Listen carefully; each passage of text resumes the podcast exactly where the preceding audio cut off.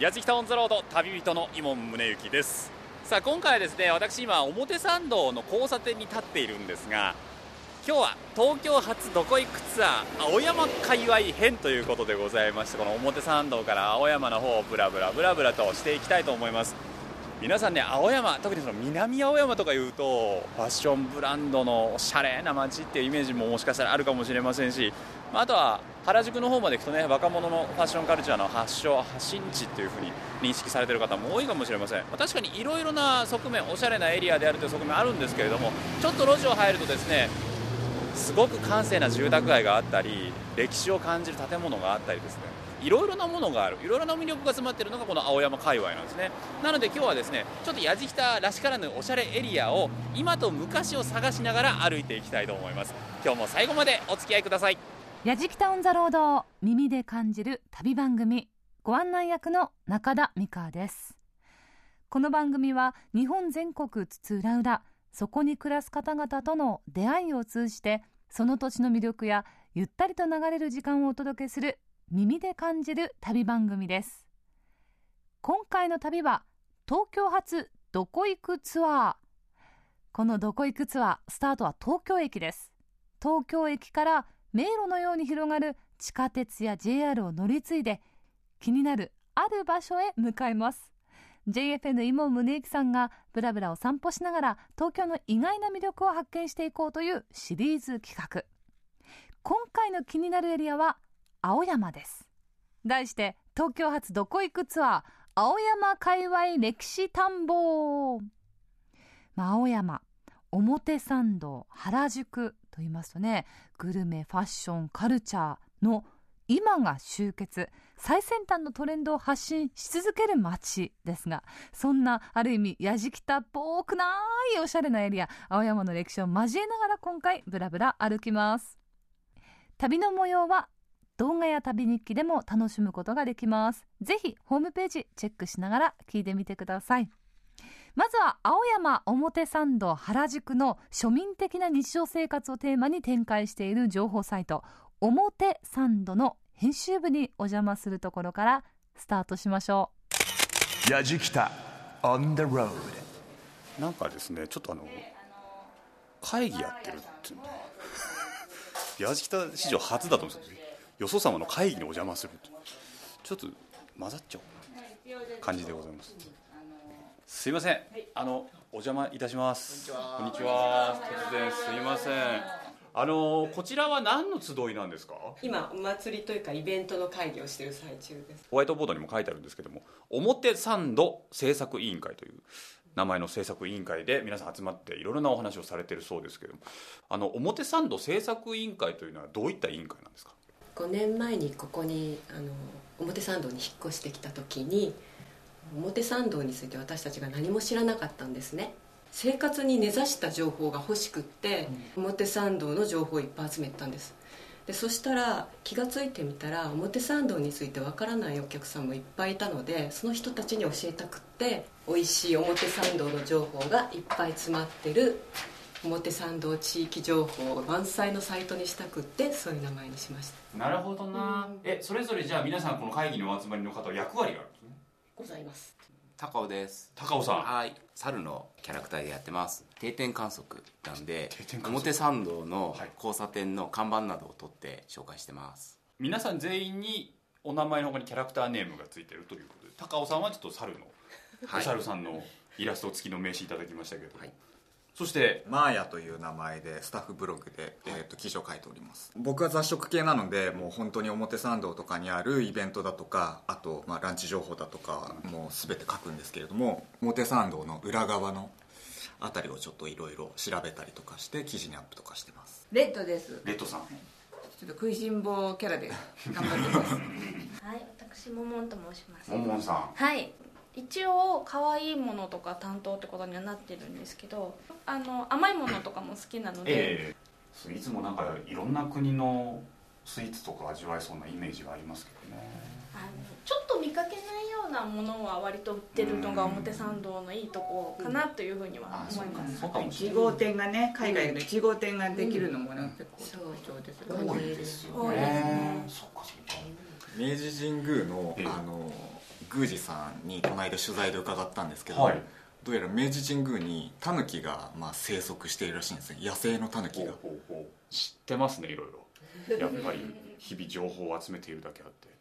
ちょっと今日ですね私たちもこの青山表参道界隈をブラブラするんですけどもちょっとこの前さんをお借りしますのでちょっとこの後。ください。よろしくお願いします。中田美香がお送りしています「やじきタウンザロード。東京発どこ行くツアー」今回は青山界隈歴史探訪です。まずスタートは表参道制作委員会の会議にお邪魔しました。完全に邪魔してましたけど大丈夫でしょうか？もう割り込んでってましたけどね。面白いパターンの取材の仕方でしたね、まあ、編集長をはじめこの表参道制作委員会。7人のスタッフがいらっしゃいました。それぞれ皆さんねキャラクターのこう名刺を持ってらっしゃって。楽しそうですねこういうお仕事って。でもう青山界隈についてはすごく詳しくてらっしゃる。まあぜひ青山界隈お出かけの際はこの表参道チェックしてみてください。さあ東京駅から青山へのアクセスをここでご紹介しましょう。まず地下鉄丸の内線に乗りまして赤坂見附で銀座線に乗り換えます。そこから3つ目の駅表参道で降りるとまあトレンドを発信し続ける街青山に到着するわけです。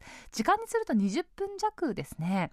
でこの青山界隈というと欅並木の緑が美しい表参道それから H&M とかフォーエバー21などでにぎわう明治通り一流ブランドの店が軒を連ねるみゆき通り上質な大人のお店が集まる骨董通りとそれぞれに違った魅力のある通りが集まっています。さらに一本路地を入りますと隠れ家のようなビストロがあったり心地いいカフェを見つけたりと街歩きが非常に楽しいエリアです。しかしそこはやじきた。そんな青山表参道原宿の今を横目にあえて昔を探しながら歩いてみました。ご案内いただくのは表参道制作委員会のマーヤさんこと小沢和則さんです。この表参道の編集部を出て最初に訪れたのはカフェや庭園などゆったりと楽しめる青山の新名所根津美術館。華やかなショップが並ぶ青山においてゆったりとした気分になれそうです。さあというわけでございまして、えー、マヤさんをお借りして表参道委員会から制作委員会から出てまいりましたけどもマヤさんはい。最初に僕らに表参道青山界隈を紹介するにあたり、ええ。一番最初のポイントってとっても大事だと思うんですけどそうですよね。とっても大事ですよね。どこを紹介していただけるんですか？えーっとですねじゃあこちらなんかどうですか？ご存知の方も多いかもしれません。根津美術館。中にも素敵なあの庭園があって中に入ってみましょうか、今日はこちら根津美術館の学芸課長白原由紀子さんにお話を伺っていきます。白原さんよろしくお願いします。こんにちは。今日はようこそおいてくださいました。とんでもございません。なんか根津美術館もすっかり美しくいきなりこの綺麗ななんと言ったらいいんでしょうこの入り口は、プロムナードというふうにまあ言っておりますけれどプもはい。表参道からいらっしゃって、ええ。ーいろんなブティックなどをこう見ながら歩いていらした方々が、はい。えーこの竹のプロムナードをまあ歩いていただくことでさあこれから美術館に行くぞと。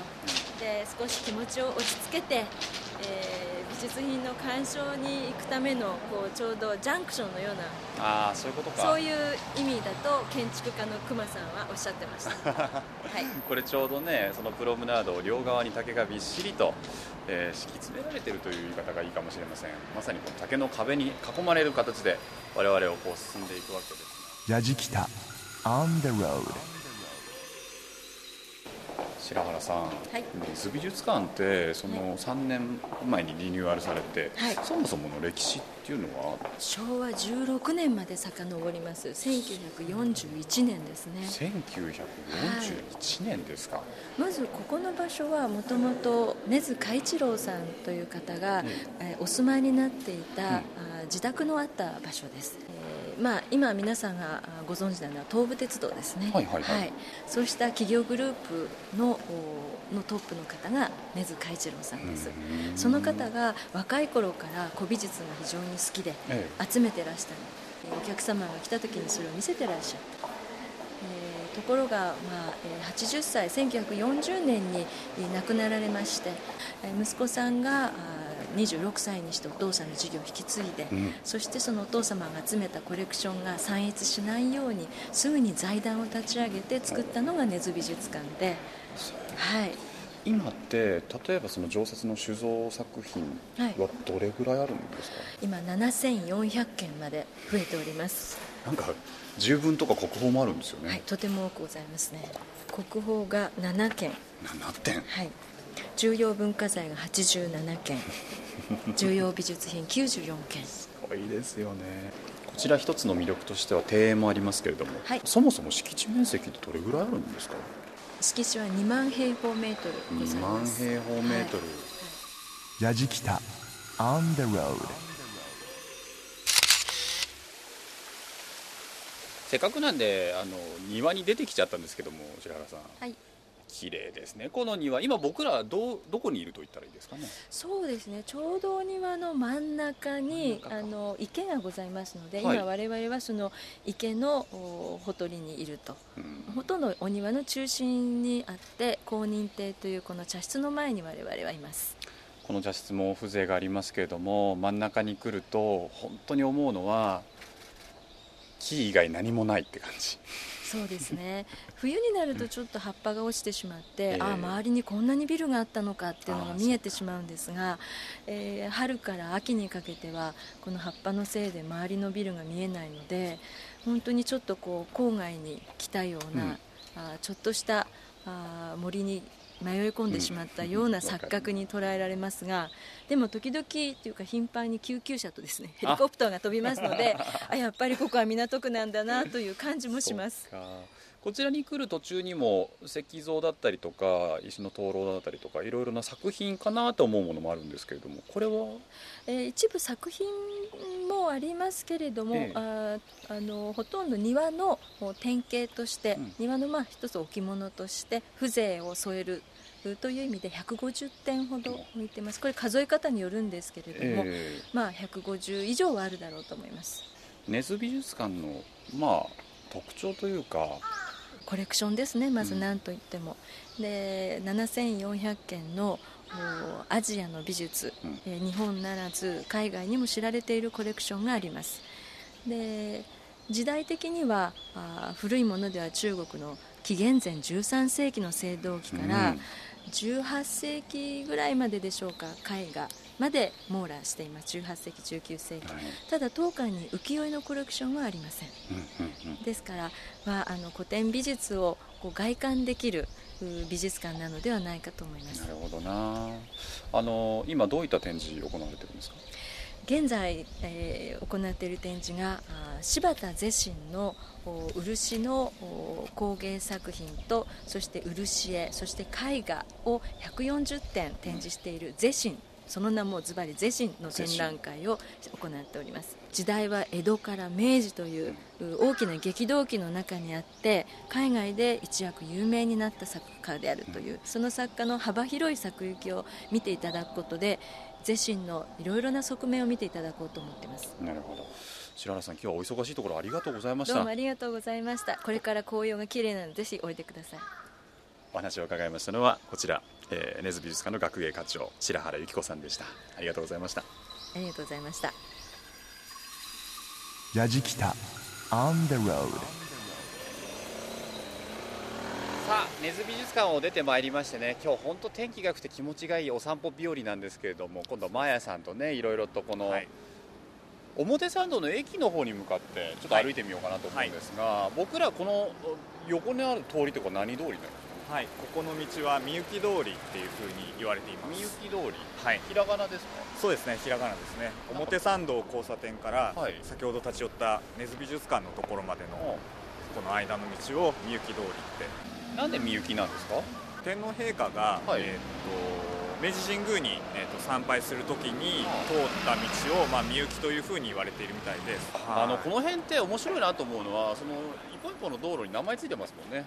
あ通りの名前が、ね。骨董通りとか、はい隣は骨董通り、うん。青山通り。青山通り。あともうちょっと先に行ったらキャットストリート。いろいろありますよね、はいいろいろありますね。これもちろんその由来それぞれあると思うんですけれどもこの青山自体っていうのは江戸時代とか古くはどういった町だったんですかね？この辺り一帯は本当にえっとお屋敷が多かったみたいですね、はい、お屋敷ってのは武家屋敷？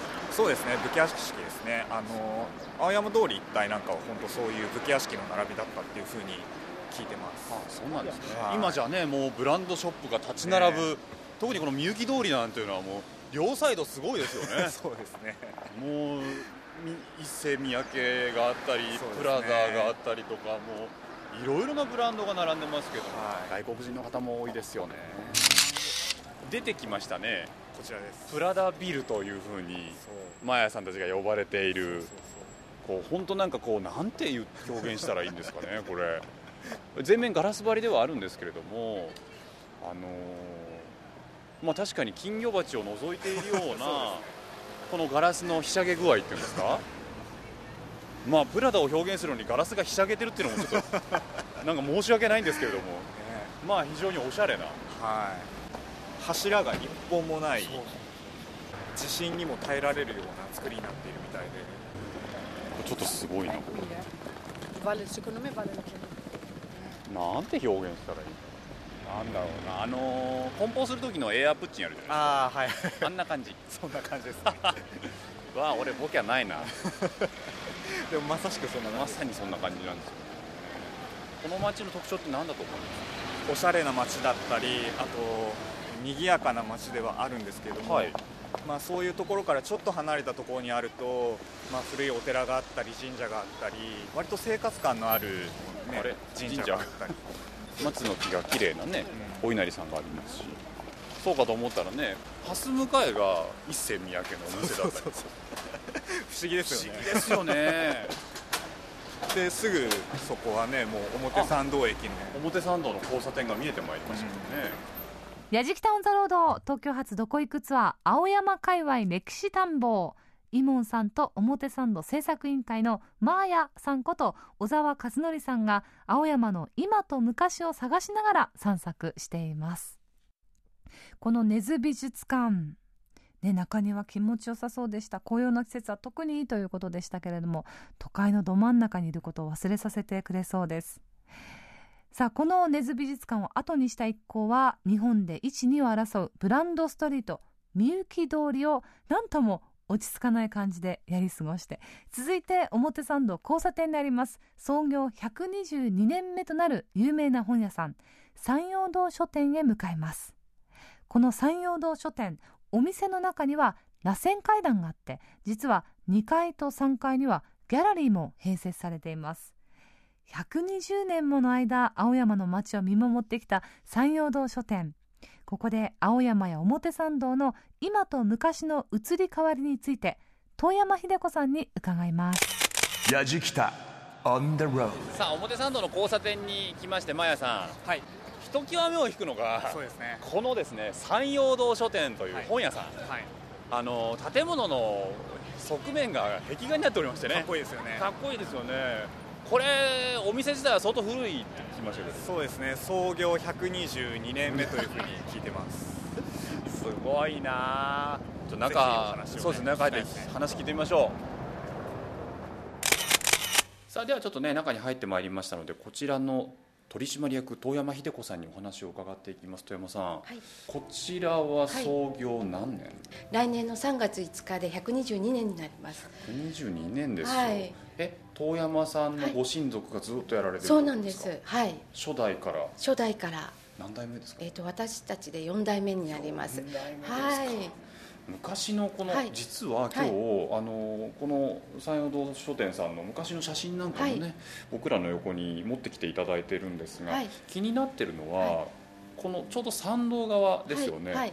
壁画がありますね、これはい。誰の作品なんですか、あの谷口六郎さんという方で「えー週刊新潮の」あの表紙をずっと書かれてた方なんですね。なんでこれ壁画になってるんですか、それはあのそれはもう皆さん亡くなってしまってはっきりとしたことはわからないんですけれども、ええ。新潮社さんに聞いたところによりますとあの新その当時の社長さんが毎日この青山通りを通って、あの会社に行かれてたそうなんです、はい。その時にうちがちょうどあの工事中だったんですね。建物が3分の1だけ残ってたんですけど、そこにこのあの六郎さんの壁画がいいんじゃないかって思われたのがきっかけなんではないかということなんです。なはい。道路拡張というのはちょうどあの、オリンピック東京オリンピック。東京オリンピックの時で、はいはい。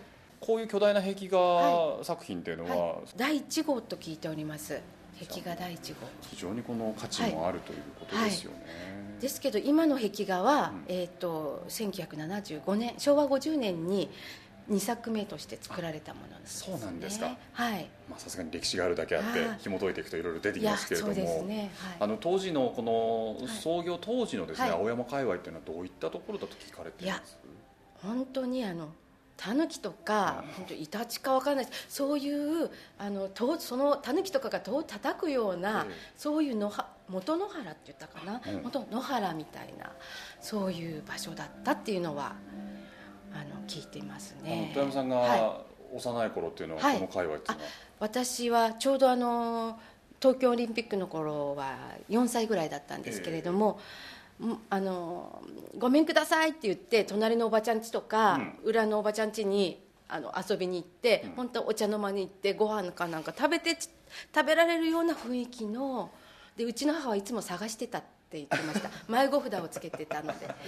今日はどこの家にいるんいだろう？やそうなの本当そのぐらいのうところでしたね。住宅街がいっぱい。そうですそうです。あの私その3歳まではここの道路がもっと狭くて、え。向こうは南町って言ったんですけども北町南町、はい。もっとあの町が近かったですね。青山通りを挟んで、はいはい。南町北町なんてそうなんですそうなんです。もうあのこれが心理的な距離を広げてるような気がしますね町の。いや本当に。あ本当に？はい。そうなんですそうなんです。青山の町の特徴っていうのははいどういうふうにお感じなんです、えーっと青山の町の特徴はその時代時代でね変わってきてますよね。はい。でもなんか根本的なところはこうなんかあの中澤慎一さんの「アースダイバー」とか読みますと、その根っこにあるところは変わってないような気がしていてこの間あのここが変わったのには3つなんかこう転機があるような気がするんですね、はい。一つはやはりあの戦争ですね、戦争の時にここが焼け野原になってあの昔からここに住んでた方たちがもう越されていったっていうこと、もう一つはあの東京オリンピック。東京オリンピックでもあの皆さんやはりバラバラになられてで次がバブルで決定的でした。バブルが、はい。みんな売っちゃったんでしょうあねもうそれで売らないと税金払えなかったと思います。いろんな意味で。はい。それであの街がどんどんやっぱり変わってきたんじゃないかと思っ私は思ってます。やじきた。On the road. Grooves and moves your day. やじきたオンザロード東京発どこ行くツアー青山界隈歴史探訪。引き続き120年の歴史ある山陽堂書店でお話をお伺いします。やじきた。On the 山陽 road 堂さんなんですけれども、あの書店でもありつつ、ギャラリーもあって、去年から始めました。あの僕ら実はそのギャラリーでお話今伺ってるんですけど、はい。はいちょっとギャラリーもご紹介していただけますか？はい。あのこちらのギャラリーは昨年、えー、ともう本屋だけではこの先きっとあの生き残れないだろうと思って私なんか背中でねため息ばっかりついてたらしい。でその背中を見た5世代目が、はい。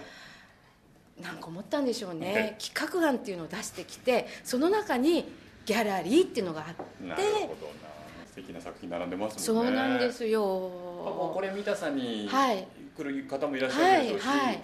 でギャラリー来たらなんか素敵な本屋さんだなみたいな、その相乗効果があるといいなと思ったんですね。僕ね、はい。あのこちらの三陽堂さん、あるのは知ってたですし、はいはい。なんだろうなこの本屋さんと思ってたんですけど、はいはい。なんかこうちょっとこう歴史の趣がありつつで、ふーって簡単に入っちゃいけないのかな？やっぱりそういうお客さんが多くて敷居が高いって言われるんですよ。中はそうでもないのにね。あのいやギャラリーは違いますよ、ええ。私たちは。はい。でちょっとねあの、本当にフラッと入ってほしいっていうのはそうなんですそうなんです。あるでしょうね。気軽に入ってくださいって。そあの敷居の低いええ。本屋であり、で中でいいものをやってるけど敷居の低いギャラリーでありたいんですこれ僕ちょっと今日来てよかったです、あそうですか？富山さんのお話を伺ってよかったです、あよかったです、うんあの富山さんものすごいお話面白い。はい。すごい面白かったです、ね、富山さんいらっしゃったらちょっと声かけていただいて。遠山いるかと言ってくだされば。いろんなあの聞けば青山会の今の歴史的な話もね、はい。少ししていただけいたらね。や本当にね。あ時々それで常設展っていうかあのここが空いている時に青山の昔の写真とかうちの昔の設計図とかをですね、はい。展示してるんです。ぜひ来ていただきたいと思います。そうですね。で本当戦前はここは兵隊さんの通る道だったんですね。代々木練兵場があそこにありましたから、で明治23年まで遡ると大山元帥の洋館がそちらにありましたので、明治天皇がここの道を通ってわざわざ見に行ったというそういう洋館もありましたしもう歴史の話ではですねいろいろあるんです。高野長英の最後の地もありますし、本当出てきますね。あ本当出てくるんです。ちょっとそんな昔話もねはい。聞きにぜひ足を運んでいただければと思います、はい、ぜひぜひ。えーお話を伺いましたのはこちら、えー山陽堂の取締役遠山秀子さんでした。遠山さんありがとうございました。ありがとうございました。中田美香がお送りしています「やじきタウン・ザ・ロード」今回のテーマは東京発どこ行くツアー青山界隈歴史探訪です。山陽堂書店さん。ギャラリーオープンしてからはまだね行ってないんですけど私この本屋さん大好きで待ち合わせのたんびによく立ち寄っています。あのすごくこう面積自体は決して広くはないんですけどそこに所狭しと本が並べられてる様子が好きで雑誌も本もあるんですけれどもこう雑誌とかでもね割とこうアートによったものとかちょっとサブカルだったりとか味のあるものがこううまい感じでディスプレイされててその雰囲気もすごく好きです。さあこの山陽堂書店を出た一行ですが欅並木イルミネーション高級ブランドの旗艦店が集まるエリア表参道を続いてはぶらりするようです。表参道というのは1919年大正8年に明治神宮の参道として整備された大通りです。現在ではその大通りを中心とする青山原宿地区を指して表参道と呼ばれています。やじきた。On the road. さあ我々マヤさん、表参道まさにっていうところにね交差点のところ立ってますけれどもここからちょっとあの明治神宮の方にねスーッと歩いていきたいなと思っているんですが、ちょうどこの欅並木が色づいてきましてね。そうですねちょうどいい季節ですね。いい季節ですよね、はい。これからイルミネーションですよね。そうですね。あでも今年はあの欅並木のイルミネーションはないみたいです。あ今年ないんですか？そうなんです。はいその代わりに、えー、と表参道ヒルズと、はい。あと東急プラザうん表参道原宿と、はい。あとラフォーレ原宿の、まあ、この近辺の三大人気ショップはいはいがはい。合同で、えっとウォルト・ディズニーの生誕110周年の記念イベントがありましてそれの連携で、あのディズニー関係のイルミネーションだったりグッズを販売しているんですね、その3店舗で、どうですか？でもこの欅並木っていうのはどれぐらい前からあるんですかね？明治神宮が作られた、えー、と大正8年だったかな、まあ、参道として作ったものらしいですね。で当時その欅は200本201本って言ったかな？201本、えー戦争の,、まあ、あの空襲で全部ほとんど、まあ、焼けてしまってこの欅たちは2代目になりますそうなんだ、はい今は163本。そうなんですね。ふうに言われ意てるみたいですね。識したことなかったけどそうなんだな、ちょっとこのね僕面白いなと思うのはここ歩くとね歩いてる人の年代が少しずつこう変わっていくの分かりません？ありますね。原原宿の方に行くとやっぱ若いんですよね。そうですね。でこの青山からこの表参道に登ってくるとだんだんこう年齢層が少しずつ上がってくる感じが、ここね面白いですね。東京に来たらね歩いてほしい場所なんですよね、実はあとその表参道ヒルズ側の道とええ。あとこっち側のねトッツビルだとか、はい。あのみずほ銀行がある側の道とでもちょっとまああの歩いてる方の層が変わりますね。ちょっと違いますね、やじきた on the road 不思議ですよね。教会の隣にルイ・ヴィトンのお店があるってすごい。すごいそうなんですよ。教会の隣に草間彌生がいる あれはすごいですよ。あとご存知ない方もいらっしゃるかと思うんですけどこのルイ・ヴィトンの建物の上に小さな美術館があるんですよ。ギャラリーか。ギャラリーがあるの？はい。あ知らなかった。そうなんです。あ足音がしっかりカツでカツ表参道を語るに外せないはい。またポイントがあるんですけど、何ですか？こちらです。このコールスチャートっていう、あのースーツだとかえ紳士服を売っている、はいはい。まあ、有名なお店があるんですけどありますね。ここの壁面面白くないですか？ここの壁面。石垣になってます石垣ですよね。あ本当だ、はい。実は表参道ってここら辺あのちょちょっとした小高い山になってたみたいなんですね、はいはいはいはい。でその明治神宮を作って表参道の道を作る際に、この丘を切り崩して道を作ったみたいなんですよ。へえそうなんだ。はい。せき止めるようにこの石垣を作ってだから今ここだけしか残ってないんですけど、ええ。実はずっと先まで石垣が当時はあったみたいですそうだったんだ、じゃあそれをなんだ利用する形でお店を作ってるんですね。ね、石垣の中にお店がある感じですもんね、すごいですよね。これすごいですよね、えー知らなかった。ラジキタ On the road 今度は表参道ヒルズ側に回ってまいりまして、はい。やっぱりこう歩いてると人の層がちょっと違ってくるっていうのは違いますよね。道を一本隔てただけなんだけど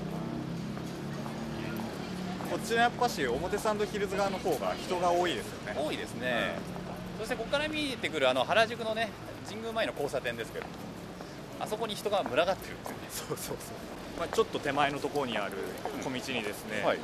あのすごい有名なパンケーキ屋さんの行列があります。あります平日でも100人オーバーの行列が絶えず続いてます。ハワイにある Eggs 'n Things っていうあのパンケーキ屋さんの世界第1号店。そうだ。はい。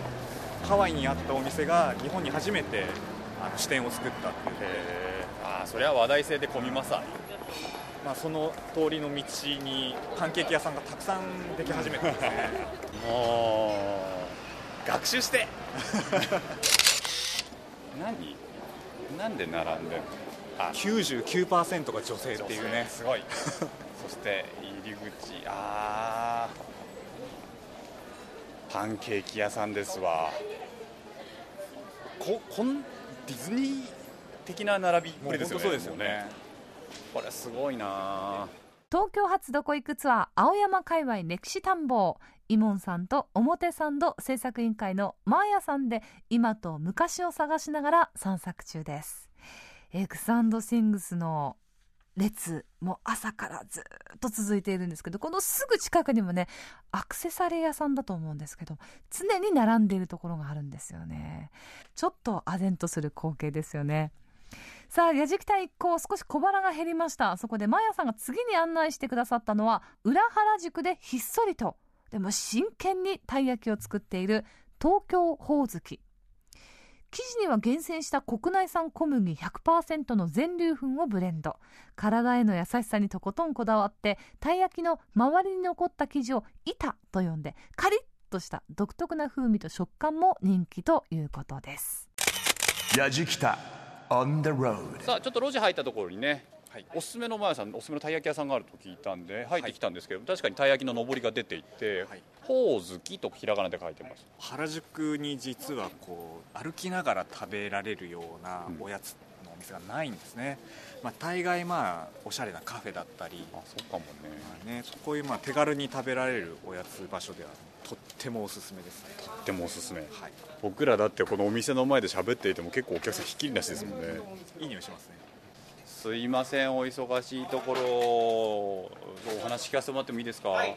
こちらたい焼きの特徴は何なんですか？はい、えっ、とまず生地にですね、はい。えー全粒粉っていううん。ちょっと香ばしい生地を使ってまして、はい。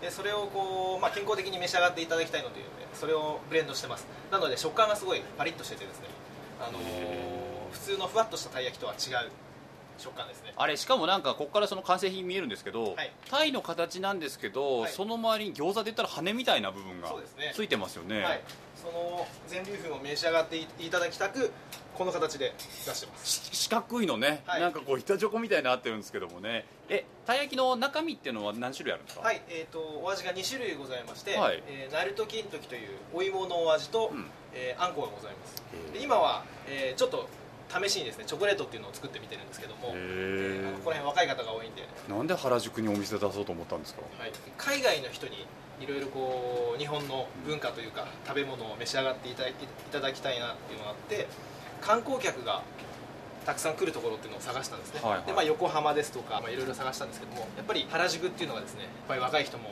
海外の観光客もいっぱい来るっていうことでですねここに決めました。どうですか？その時の意図と今はまあ震災の後はやっぱ一気に減ったんですけど、まあまあいくらか戻って毎日のように英語を喋らない日はないぐらい毎日いらっしゃるんであのー楽しいですね。面白いな、はい。ちょっと美味しそうなんでそのせっかくですからたい焼き1個いただいてもいいですか？ありがとうございます。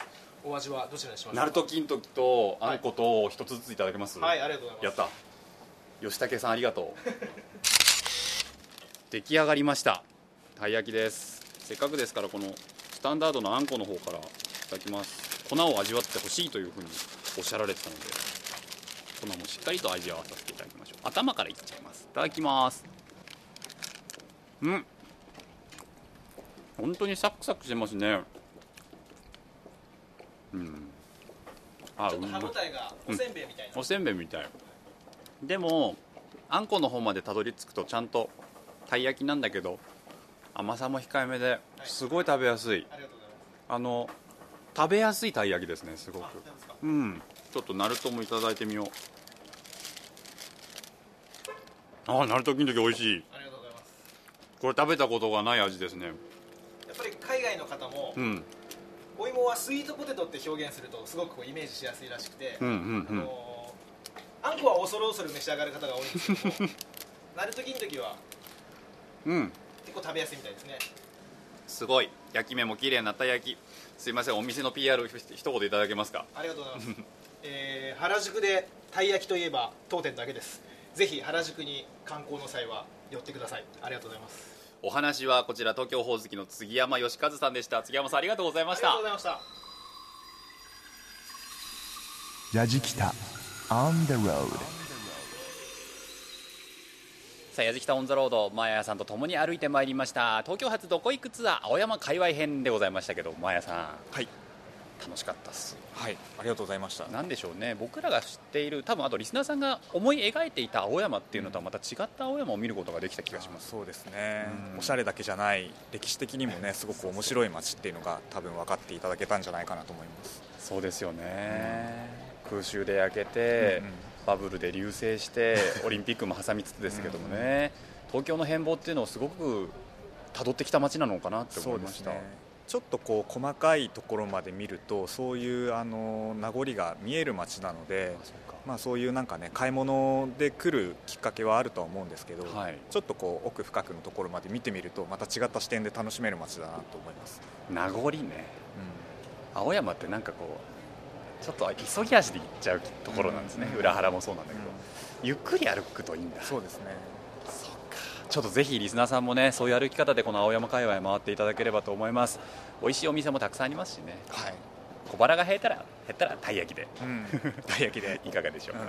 山根さん今日本当にありがとうございましたあの最後に一言青山の魅力っていうのをもう一度だけ教えてください。はいそうですね。えーっと表参道で、えーっとウェブサイト上で約5年ほどこの街を紹介しているんですけども本当に移り変わりの激しい街で、まあ、美容室がたくさんあったりいろんなファッションの影響でねお店が立ってや潰れ立ってや潰れっていうようなすごい移り変わりの激しい街ではあるんですけれどもいる人だったりあと生活している人の視点で街を見るととてもすごく魅力的な街だと思います。